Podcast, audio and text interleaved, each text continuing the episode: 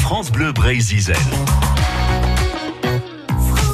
Nous allons observer avec vous, Irel Belloni, ces papillons de nuit. Nous allons rejoindre pour cela dans un grand champ Bernard Tréberne. Il est bénévole à l'association Bretagne Vivante et il s'intéresse aux papillons de nuit depuis quelques années. Il passe des soirées d'ailleurs à les étudier.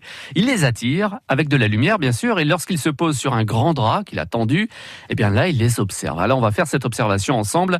Euh, les notes qu'il conserve dans un petit carnet vont servir à l'élaboration d'un atlas qui recensera les différentes espèces présentes en Bretagne. Les conditions, on l'a été euh, d'ailleurs samedi dit idéal, ciel étoilé et calme. Alors de l'autre côté, de temps en temps, faut pas oublier de faire le tour du drap. C'est encore une noctuelle. Un noctuelle, ça fait la moitié des, gros papillons de nuit.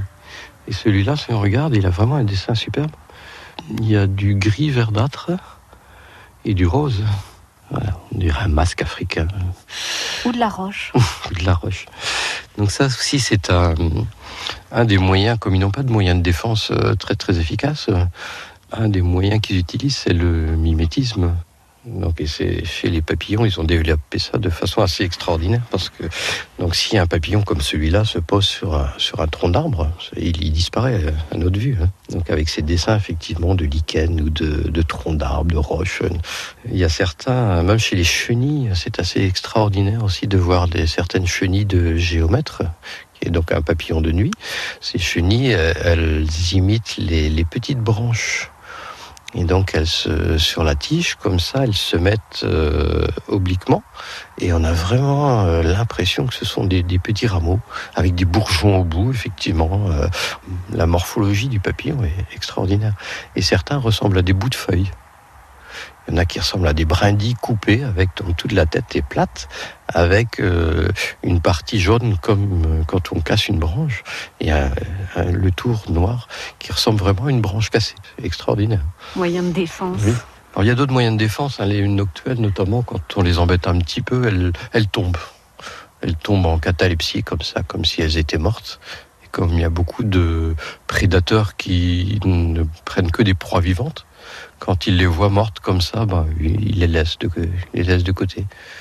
Ça ne doit pas marcher à tous les coups, mais bon, ils essayent, on ne sait jamais. Il n'y en a pas qui sont toxiques, justement?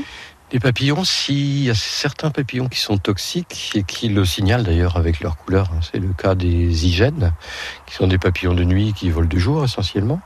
Et ces, ces hygiènes ont des, vous avez vu peut-être sur les dunes, ce sont des petits papillons noirs avec des grosses taches rouges qui sont qui vivent sur les herbes, de, notamment dans les dunes et les prairies sèches.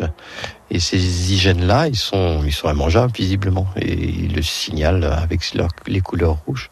Les grosses écailles aussi, qui sont euh, qui ont des couleurs vives, elles sont visiblement un petit peu toxiques pour les, les oiseaux et donc ils les touchent pas.